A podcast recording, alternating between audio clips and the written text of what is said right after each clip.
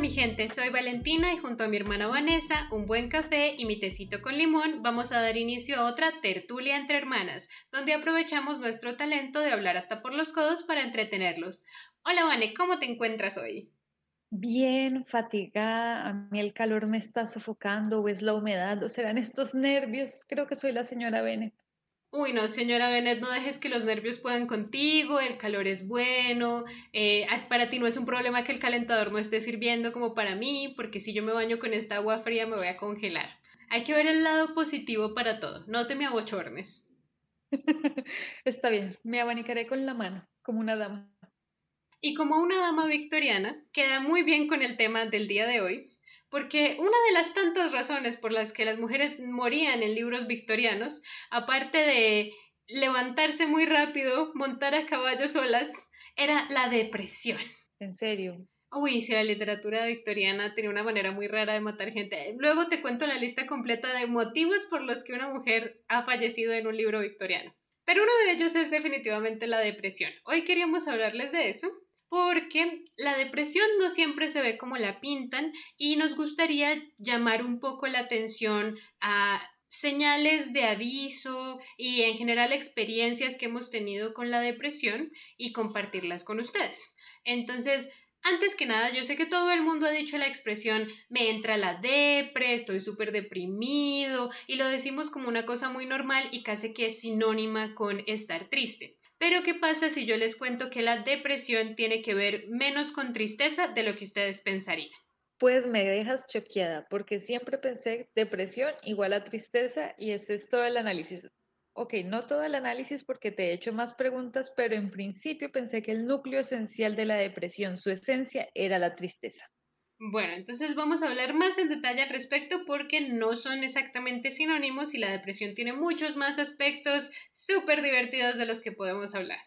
Antes que nada, me gustaría hacer un disclaimer, una aclaración, como en varios de estos capítulos, en el que ninguna de nosotras es psicóloga, ninguna de nosotras es psiquiatra, terapeuta, consejera emocional, coach de vida, nada semejante o parecido. Entonces, nosotros no estamos capacitadas para dar un diagnóstico con respecto a la depresión o decirles exactamente qué hacer con ella.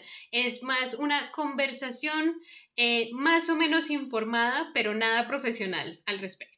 Perfecto, creo que con esa aclaración, con esa advertencia podemos entrar a este formato un poco tipo entrevista porque yo soy la que se va a dejar sorprender y guiar. Entonces, vale, como ya nos, nos insinuaste, no, nos manifestaste, la depresión no tiene que ver con la tristeza. Entonces, ¿de qué va la depresión? Sí tiene que ver con la tristeza, pero no son sinónimos en el sentido en el que las dos son emociones negativas, una es un concepto un poquito diferente. Digamos que la tristeza es un sentimiento normal. Entonces, yo les voy a hacer el ejemplo con la película de Intensamente de Pixar porque realmente ellos hacen una muy buena representación de ambas cosas. Entonces, como notamos, Riley dentro de su cabecita y todas las personas tienen un grupo de emociones principales que cuando se juntan generan otras emociones más complejas y que todas son parte natural e importante de la experiencia humana. Toda la película de Intensamente es de hecho sobre cómo apreciar la tristeza y cómo la tristeza eh, también genera ciertos tipos de emociones que no se podrían apreciar si la tristeza no existiera. Entonces, como el contraste entre perder un partido, que es lo que Riley tiene, donde está muy triste, y luego ser reconfortada por su equipo y su familia, hacen que su felicidad sea mucho más completa, que no sería lo mismo si simplemente estuviera feliz todo el tiempo. Entonces, la tristeza es algo que no se siente muy bien sentirlo, pero que es muy, muy importante y que también hace parte de otras emociones más complejas, como por ejemplo la melancolía, que solamente se puede sentir si tú estás tanto feliz como triste por una situación. La depresión, por otra parte, se parece más a la escena en la que Riley está subiéndose al autobús y está por irse, en donde las emociones han perdido el control del panel de control que ellos tienen en el cerebro de Riley, entonces ella en realidad no puede sentir nada. La depresión, tal como su nombre lo dice, es una decaída en algo, es una decaída en una parte de nuestro cerebro que genera ciertas funciones y emociones, entonces es más como una desconexión, es como estar apagado, es como un vacío. Entonces ahí es donde está la distinción dentro de entre la tristeza, que es el sentimiento normal, y el estado depresivo, que más que ser una emoción es una desconexión y falta de capacidad emocional por varias situaciones que les iremos contando. Bueno, pues con ese ejemplo, este no es un capítulo para diagnosticarnos, no sigan mi mal ejemplo, pero con ese ejemplo del panel de control que se apaga, yo sentiría que podría haber sentido depresión en algún punto de mi vida porque yo sí me he sentido apagada. De hecho, me doy cuenta que he estado apagada cuando tengo mucho mal genio y no sé por qué, y me doy cuenta que es porque estaba triste, pero no había podido sentirme triste. Y aunque he ido a una o dos citas con psiquiatría, pues porque me he sentido muy mal, no me han diagnosticado como una persona depresiva. De hecho, el psiquiatra solo dijo, tranquila, usted solo es una persona que se preocupa mucho. Entonces, ¿cómo sé qué es depresión y qué no es gadejo? Ay, para los, los que no son colombianos, gadejo es una expresión que se usa muy coloquialmente y no sé si podemos decir qué significa literalmente. Digamos que ganas de molestar. Es decir, con J. Con, molestar con J, exacto. Eh, entonces, en otras palabras, algo sin importancia. Digamos, me estás diciendo cuál sería la distinción entre estar deprimido o simplemente tener una pataleta, por decirlo así, creo que sería otra manera de expresar esa emoción.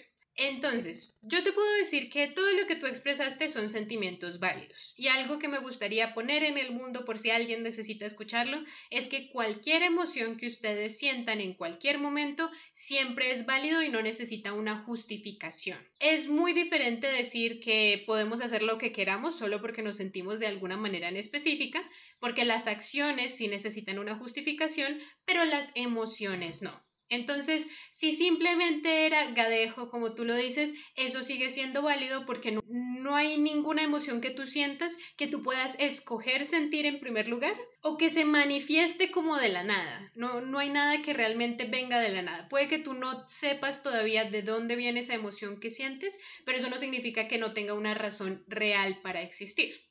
Ahora, en términos de la depresión, muy probablemente tú has sentido depresión en algún momento porque los estados depresivos son también partes más o menos naturales y normales del proceso que todo el mundo tiene. Lo que pasa es que hay una diferencia entre dos cosas, la depresión situacional y la depresión clínica. Entonces, la depresión situacional es una respuesta que el cerebro tiene a una situación que es traumática o difícil de superar.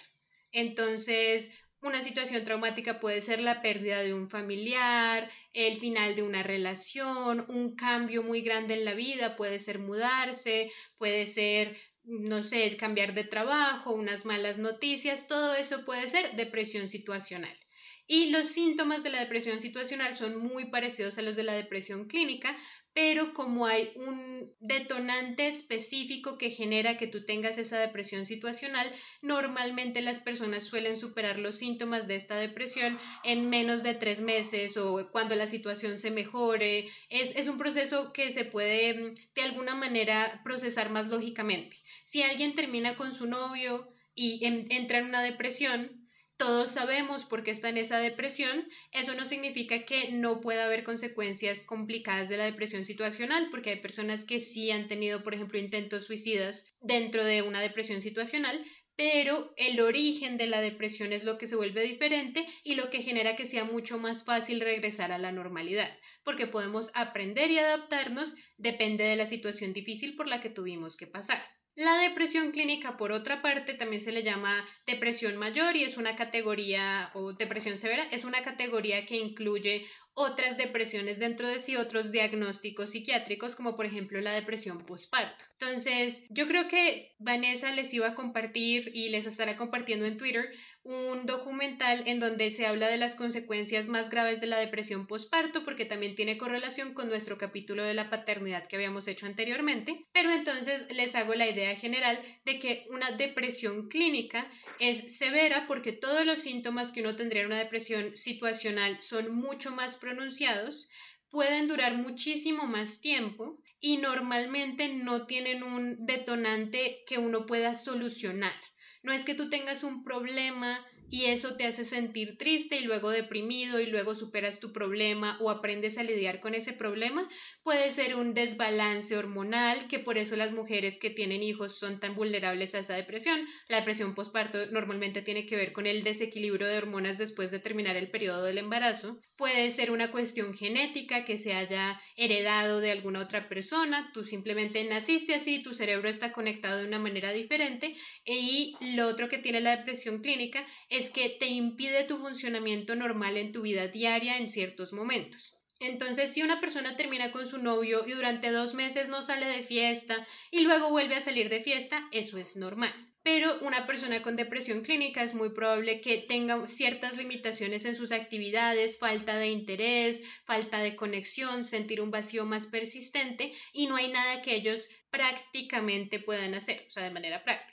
En la depresión clínica es mucho más probable que requiera un tratamiento de dos tipos, que normalmente es tanto un tratamiento con medicamentos para ayudarte a sobreponerte día a día y sentirte más balanceado, y psicoterapia individual, que es cuando tú hablas con respecto a cómo funciona tu cerebro y la idea es ayudar a que tu cerebro se reacomode un poquito a través de esa terapia. Entonces, normalmente esas sí necesitan las dos partes para poder superarla no, son, eh, no son mutuamente excluyentes, pero la que es más común que tengan las personas es la depresión situacional. Bueno, entonces es una situación común. Hay depresiones situacionales y hay depresiones severas. Se siente como si uno se apagara, como si uno no identificara sus emociones. Pero ¿cómo se ve por fuera? De verdad se ve como, no sé, nos la imaginamos con una persona en la cama todo el día arropado hasta la cabeza y sin poder comer. No necesariamente. esa es una excelente pregunta porque es la que puede generar más confusiones.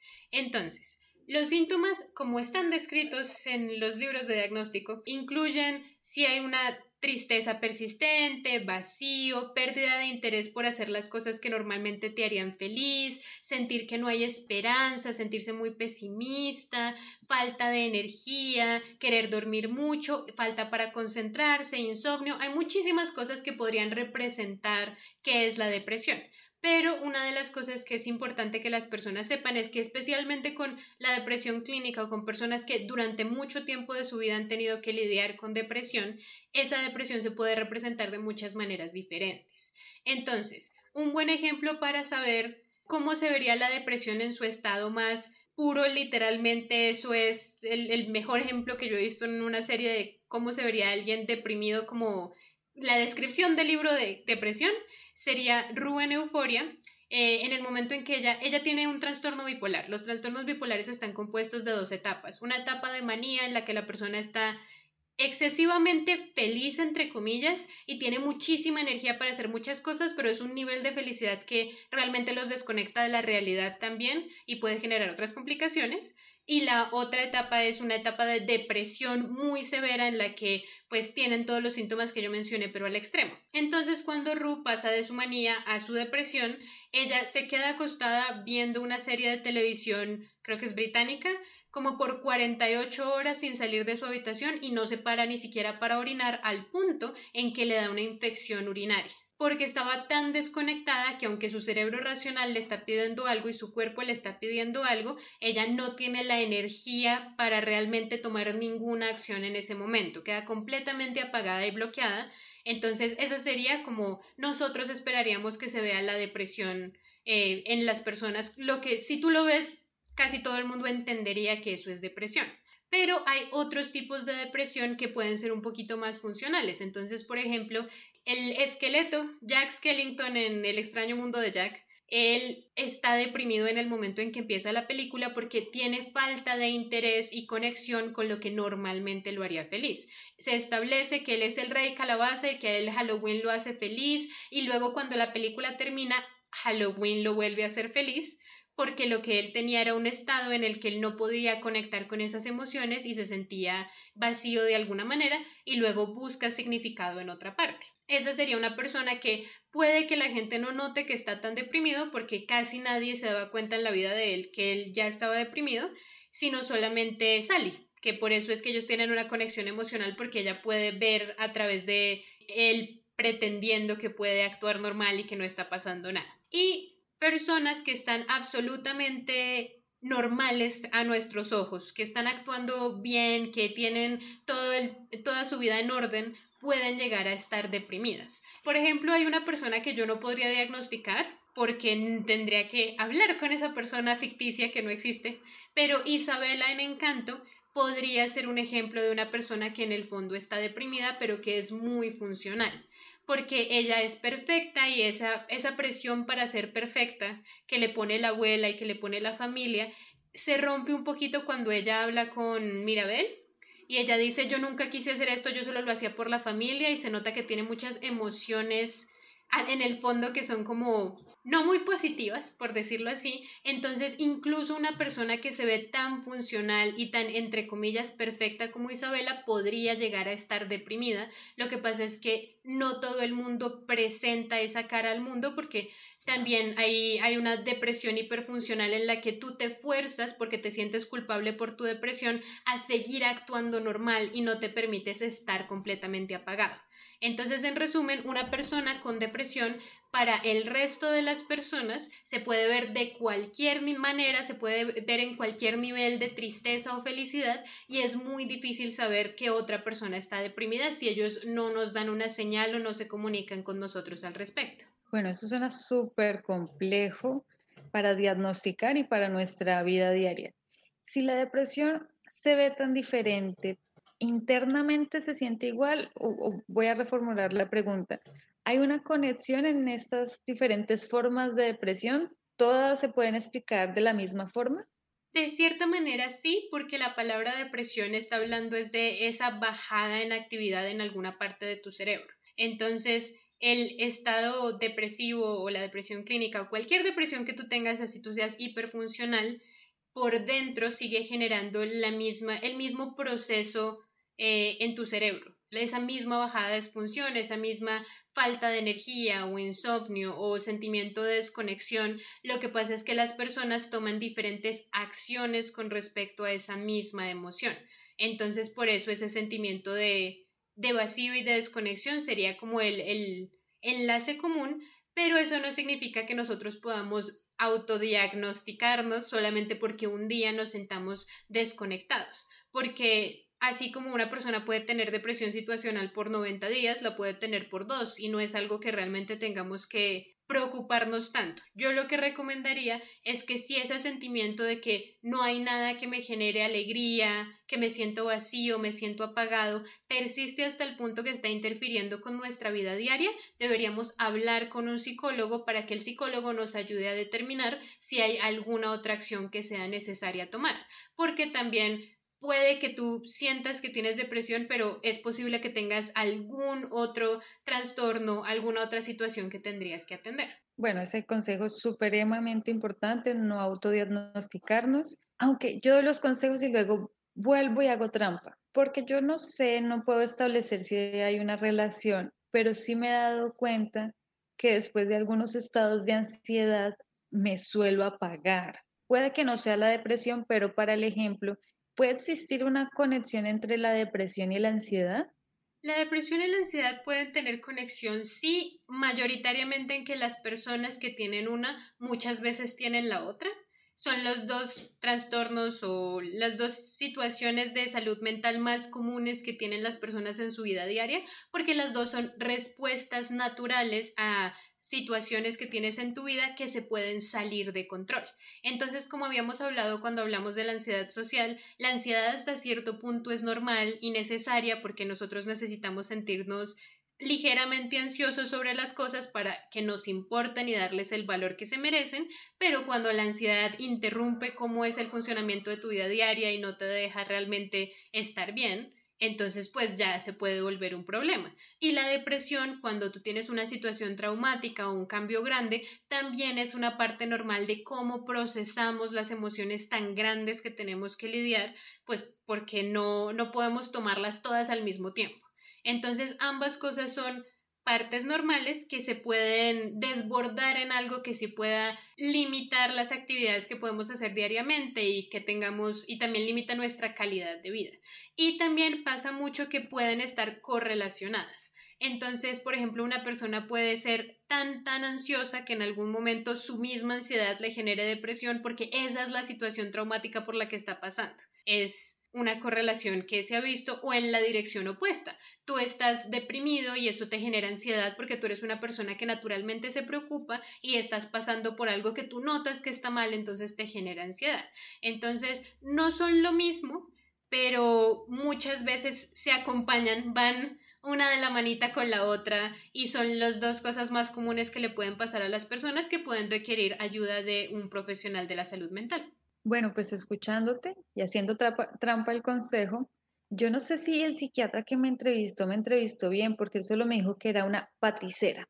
Paticera en valenciano es una persona que se preocupa demasiado, pero eso también es ansiedad, por lo menos pudo haberme hablado de la ansiedad, ¿no? Lo que pasa es que también podría referirse a que eres un poco hipocondríaca porque te estás autodiagnosticando y te estabas audio, autodiagnosticando en ese momento y te estás autodiagnosticando ahorita, entonces eh, es posible que se refiriera a eso, pero sí, lo más responsable de un psiquiatra, incluso si tiene sus dudas, es también solicitar que tú hables con un psicólogo, porque al final del día los psicólogos y los psiquiatras tienen dos diferentes áreas que aunque tienen sobreposición eh, y en momentos en los que pueden trabajar con los mismos pacientes y que necesitan trabajar con los mismos pacientes porque la persona necesita ambos lados de apoyo, en sentidos de ansiedad y depresión, a menos que sean clínicos y muy severos, un psicólogo puede ser de más ayuda para ayudarte a generar mecanismos de manejo para esos comportamientos o esos sentimientos que tú tienes.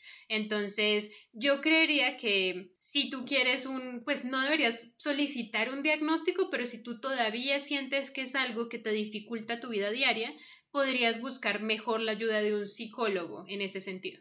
Pues tiene sentido. Y para que no suene que soy hipocondríaca, no.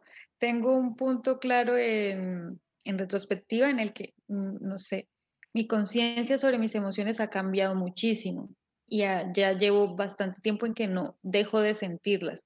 No las identifico como nombrarlas tan rápido, pero las siento. Pero cuando yo fui a hablar con ese psiquiatra, sí llevaba bastante tiempo sin sentir y eso lo tengo claro. No sé, voy a defender, voy a defender mi honor. Pero para que no hablemos solo de mí y sigamos dando más consejos, cambiemos un poquito de tema. La depresión es más frecuente en algunas edades, puede dar en cualquier momento de la vida. ¿Hay algún patrón? Hay algunos patrones de comportamiento porque en el proceso normal de desarrollo de las personas, pues hay situaciones que pueden generar más depresión. Por ejemplo, no sé si has notado que los adolescentes son supremamente dramáticos, pues los adolescentes son más vulnerables a la depresión porque el mero hecho de crecer y desarrollarse y volverse un adulto es una experiencia traumática de por sí. Entonces, los adolescentes tienen todo su derecho a ser un poquito dramáticos en su momento y son más vulnerables a la depresión. Lo mismo pasa con personas que tienen, por ejemplo, crisis de la mediana edad entonces, hay ciertos momentos de la vida que se considerarían como hitos que pueden sentirse como una experiencia traumática y que podrían darte una depresión situacional. Pero si estamos hablando de depresión genética, desbalances hormonales, realmente, especialmente en términos genéticos, eh, suele ser desde que la persona es pequeña, su cerebro funciona de esa manera y siempre se ha sentido así y se seguiría sintiendo así por pues el resto de su vida mientras no tenga el tratamiento requerido o no tenga un proceso de sanación que lo ayude a cambiar la manera en que su cerebro está como conectado, por decirlo de alguna manera. Eh, cosas que pueden hacer a las personas más vulnerables, como yo les había mencionado, cosas que afecten cambios hormonales, especialmente la depresión postparto. Esa es una de las razones más prominentes por las que una persona podría tener una depresión severa, aunque no tenga antecedentes de ningún problema de salud mental en su pasado. Pero no hay ninguna limitación en quién puede llegar a tener una depresión severa o quién puede llegar a tener una depresión situacional.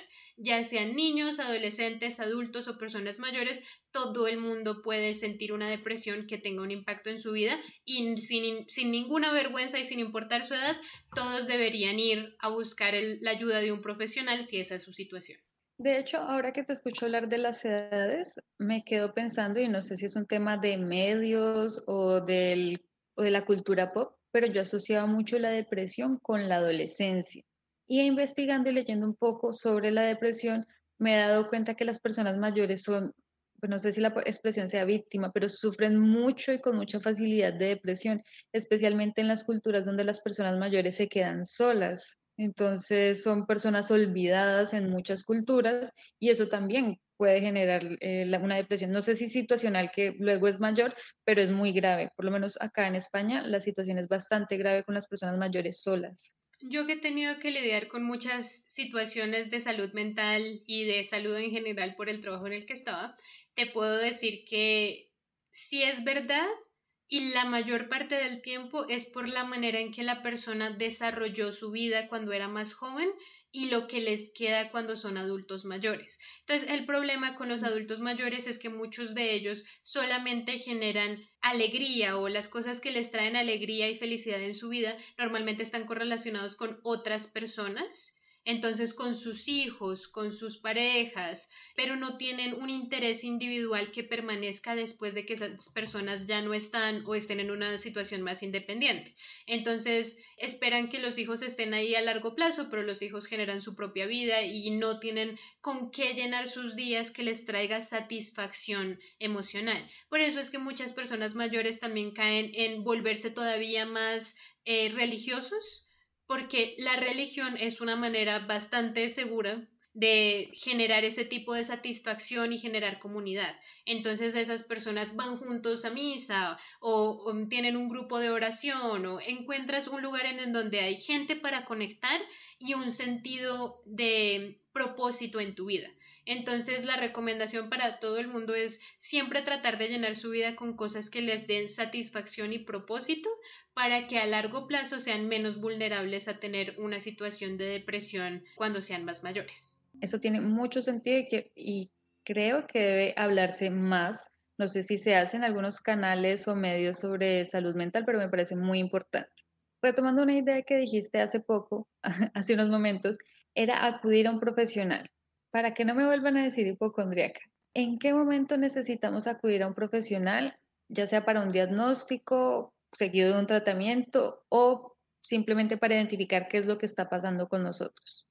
Bueno, yo tengo una recomendación muy personal que no todo el mundo está de acuerdo, pero yo realmente creo que es justo y necesario y es que todas las personas deberían en algún momento de su vida hablar con un terapeuta con un consejero. No necesariamente con un psiquiatra, porque un psiquiatra tiene un campo de acción un poquito diferente, pero muchos de nuestros, muchos de nuestros comportamientos que tenemos en nuestra vida diaria no son tan saludables como podrían ser y un consejero o un terapeuta podrían ayudarnos a ser mucho más a estar mucho más contentos y satisfechos con nuestras vidas, así no tengamos una situación que nos esté dificultando de la que seamos conscientes porque todos tenemos cosas en las que podemos mejorar y yo creo en la terapia preventiva, realmente me parece que vale mucho la pena pensar.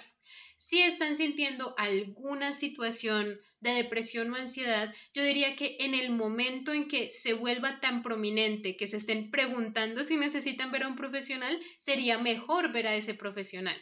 Así sea para que calmen los nervios y sepan que no es un problema más grande o para que realmente les den ayuda. Mi recomendación también es que no busquen un diagnóstico, porque la salud mental no es... Han habido muchos manuales y el manual de diagnóstico eh, psiquiátrico existe y uno lo puede leer, pero pues ese manual sigue cambiando y hay muchas veces en que sigue estando desactualizado, muestra muchos prejuicios, no entiende muchas cosas de cuestiones sociales que hemos ido desarrollando con el tiempo. Entonces, en lugar de buscar un diagnóstico, lo que yo iría buscando es apoyo. Por eso, a menos que tengamos una situación psiquiátrica muy seria, como por ejemplo un trastorno bipolar, un trastorno disociativo de la personalidad, cosas que sean como que tengan una afectación más grande, si lo que estamos hablando es de depresión, ya sea severa, situacional o si estamos hablando de ansiedad, lo que lo más normal es que lo que necesitemos sería psicoterapia individual, que yo sé que la psicoterapia a veces es una palabra que se utiliza de una manera chistosa como, uy, me está terapiando, especialmente si son colombianos, pero psicoterapia solo significa hablar con alguien que nos puede dar herramientas para hacer que nuestra vida sea mejor. Entonces, no necesitamos darle un nombre, no necesitamos decir que es un trastorno de tal cosa de personalidad, que es depresión, que la vaina. Si el doctor piensa que nos debe dar un nombre para lo que nosotros sentimos, eso está bien, como en la depresión postparto es más común darle un nombre, pero no es el objetivo porque darle un nombre nos limita un poquito. Y a veces lo que necesitamos en la depresión es quitarle peso de encima y poder hablarlo con alguien que sepa más que nosotros al respecto y ya. Entonces, sin enfocarnos mucho en, ay, es que yo soy una persona depresiva ni nada, no, sino estoy sintiendo esto, ¿cómo me puede ayudar este profesional? Esa debería ser nuestra meta cuando nos aproximamos a ellos. Muy buen consejo. Quería preguntarte, y no sé si, la pregunta cambia dependiendo si hay un diagnóstico o no, pero ¿cómo apoyamos a una persona que está pasando por una depresión? Incluso aunque aún no sepamos qué es la depresión. No cambiaría si hay un diagnóstico porque, de nuevo, el diagnóstico, nosotros tampoco tenemos nuestras herramientas como persona normal que no es un psicólogo o psiquiatra, no tenemos herramientas para usar ese diagnóstico como un punto de referencia para nuestro comportamiento. Entonces, lo que a nosotros nos interesa es qué nos describe la persona que está sintiendo. Lo principal es no buscarle una explicación y pensar que uno lo puede solucionar. Porque si la persona lo dice por sí misma como yo sé que es porque yo terminé con mi novio que estoy triste y necesito tiempo para superarlo, pues en ese momento la explicación sobra porque ellos ya saben lo que están sintiendo y por qué lo están sintiendo y te están diciendo qué necesitan para sentirse mejor. Y si la persona no sabe por qué se está sintiendo así, sería un poco pretencioso de nuestra parte asumir que nosotros desde afuera podemos ver qué le puede estar generando el impacto. Entonces, no es una cuestión de darle una solución, de, de, tratar de explicarle los sentimientos que esa persona tiene a esa persona, ni tampoco minimizar ni banalizar. Nosotros no podemos decir, no, tus emociones no, o sea, no se justifica que tú te sientas así en tu situación actual, porque todas las emociones son válidas sin importar si la situación de la persona no parece encajar con eso. Una persona que tiene todo el dinero en el mundo y que tiene una familia feliz puede estar deprimida y no significa que su situación sea menos válida solo por lo que nosotros vemos desde afuera. Entonces no podemos decirle no llores, no te sientas así, no vale la pena, no tu situación no amerita que te sientas así, ni podemos decirles que ah, eso no importa, eso es gadejo, eso se le va a pasar, si se distrae todo va a estar bien, porque ninguna de esas cosas realmente ayuda a la persona. Lo que necesitamos hacer es tratar de construir una comunicación en la que estemos abiertos a entender lo que la persona está pidiendo de nosotros. Entonces, me siento, ¿cómo te sientes? Me siento de tal manera que necesitas de mí y la persona nos puede decir qué necesita. Si vemos que la persona está en un nivel de tensión muy grande y que puede necesitar ayuda, sí podríamos recomendarles o acompañarlos o ayudarlos para que busquen ayuda de un profesional, pero nosotros no estamos capacitados para darles esa solución desde nuestra propia parte. Entonces lo único que podemos ser es buenos escuchas y notar qué nos está solicitando esa persona y estar pendientes de señales de alerta que puedan significar que esa persona pueda tomar acciones negativas con respecto a sus emociones. Bueno, esa parte de, escuchar me parece súper interesante. Estoy investigando si hay de pronto alguna línea o alguna opción de buscar que alguien, de pronto un profesional, nos escuche cuando estamos en una situación de crisis y encontré, por lo menos acá en España, estrenaron, estrenaron, lanzaron en mayo de este año una línea a nivel nacional que es la línea 024, gratuita, funciona 365 días al año, 24 horas al día pero es la línea de prevención al suicidio. Seguramente, aunque no estés teniendo pensamientos suicidas, puedes acudir a esa línea si estás en una mala posición y te van a orientar. Y ya si estás en una situación muy grave, es la ideal. Y especialmente para personas mayores o personas que necesiten acompañamiento en un estado de crisis, sin ninguna relación con ideas suicidas, está una línea de una ONG que se llama Teléfono de la Esperanza que existe desde 1971, que es el 717-003-717. Ese para las personas que están en España. Para los colombianos, yo debo decirles que me decepcioné. Entré a la página del Ministerio de Salud. ¿Cuál es la línea nacional de prevención de suicidios? Al menos. Pues no hay una línea nacional. Cada departamento tiene una o dos líneas y alguna de esas líneas funciona para todos los municipios y otras no. Entonces me pareció estamos muy mal en ese sentido. debe existir un número único de prevención y un número único al que las personas puedan acudir. No todo el mundo tiene alguien al lado que pueda escuchar, que pueda dar un consejo o que tenga acceso a un profesional médico. Aún así les cuento, en Bogotá, en Boyacá, en Risaralda, en Valle del Cauca, por casualidad creo yo, existe la línea 106 que tiene diferentes nombres en cada uno de esos lugares, pero pueden acudir ahí para crisis, crisis emocionales, dificultad en el estado mental o prevención del suicidio. En Antioquia, la línea que existe es la línea Amiga, que es un número 444-4448, y la línea Mujer y Social, que es la 123.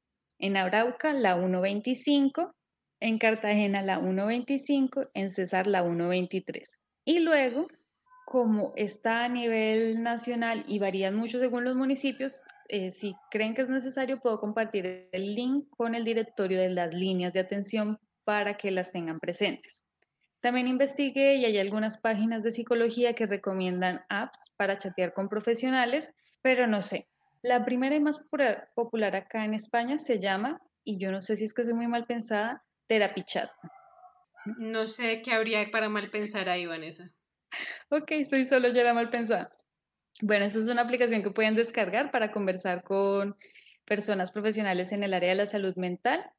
En Estados Unidos también está la aplicación NIH, Depression Information, que puede estar en inglés y en español, que ellos responden dudas sobre, sobre crisis emocionales, mentales, ideas suicidas. Y hay una muy interesante, pero no sé si las personas se sientan cómodas, que es Yana, que es un acompañante virtual, pero responde a las dudas, inquietudes y hace de oyente al momento de una crisis y en caso de identificar signos de alerta, te remite con un profesional de la salud. Yo por experiencia propia les puedo decir que el sistema de salud dificulta mucho el proceso de tener tratamiento para salud mental en Colombia, pero sí es importante que esas líneas estén disponibles y que nos las pongas en el Twitter, porque incluso si, como tú dices, no tenemos una crisis, nos pueden dar las herramientas y las líneas más directas para nuestra situación en, particular y decirnos quién sí nos puede ayudar en nuestra situación específica. Porque lo importante no es saber exactamente a dónde tenemos que ir, sino tener a dónde estirar la mano y decir, ah, bueno, de pronto por aquí alguien me puede escuchar porque todos estamos, a todos nos puede pasar todos podemos necesitarlo, puede que nos pase algo en nuestra vida, puede que sea una cuestión genética, no importa el motivo, es algo normal que nos puede pasar y necesitamos tener esas herramientas disponibles. Entonces ya con eso creo que estaríamos terminando la parte de la entrevista sobre la salud mental. Si de nuevo alguien necesita, desea eh, contarnos su historia o desea un consejo más en particular, que lo escuchemos nosotros por nuestra parte, el correo de nosotras también está disponible en la descripción del capítulo. Y recuerden que no hay ninguna vergüenza en sentirse deprimido, no se tienen por qué sentir culpables por la depresión y nadie más debería hacerlos a ustedes sentir culpables por las emociones que sienten ni tratar de decirles que no son justificadas. Todas sus emociones son justificadas y si sienten que necesitan ayuda, pues necesitan ayuda y ya. No nadie más tiene derecho a decirles nada sobre la manera en la que ustedes se sienten y nadie debería postergar el tratamiento que puede ser muy sencillo y luego lograr que se compliquen las cosas innecesariamente es mejor que estemos abiertos a la posibilidad. Eh, yo sé que la salud mental también en Colombia puede ser una cuestión un poquito difícil de hablar, pero para que sepan que no tiene por qué serlo, es algo normal que nos puede pasar a todos. De nuevo, solamente nos queda tiempo para darle un minutico a Roberto para que nos cuente cuál es su proverbio de la semana. Cuéntanos, Roberto, ¿qué nos quieres contar esta semana? Depresión algo que la chancloterapia nunca pudo realmente solucionar. Bueno, ¿cómo le vamos a decir? El doctor de la salud mental, don Roberto. Siempre nos borra con su super conocimiento, por eso siempre gracias al proverbio de la semana y a ti vale por esos consejos, especialmente por decirnos que no hay que sentir vergüenza. A todos nuestros oyentes, ya saben, no sean como yo, no se autodiagnostiquen pero para más conversaciones y para que nosotros podamos hacer de sus escuchas, pueden inscribirnos a nuestro Instagram arroba hermanas tertulianas, en nuestro Twitter arroba tertulianas rayal piso POD, POD como de podcast. La próxima semana en nuestra telenovela expresión e identidad de género. Uh, perfecto para este mes del orgullo. Gracias a todos por acompañarnos y hasta la próxima tertulia. Bye. Bye.